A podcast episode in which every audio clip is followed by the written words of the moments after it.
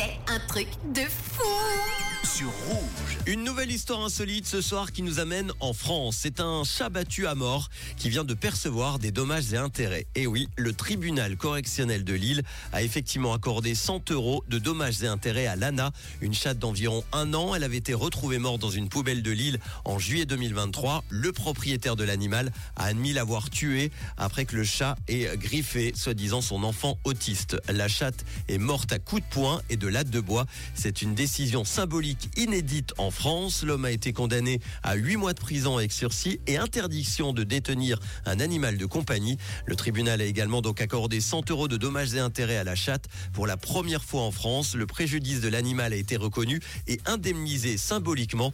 La décision a été saluée par les avocats spécialisés en droit des animaux en évoquant un pas de plus vers l'évolution des droits des animaux. Alors vous en pensez quoi? Indemniser les animaux battus, bonne ou mauvaise idée? N'hésitez pas à réagir, évidemment, comme d'habitude. 079 548 3000. En attendant, tout colors dans quelques instants. Il y aura Tatou dans les souvenirs. Et voici Marshmello en ce mardi soir avec Dreaming. Bonne soirée avec Rouge.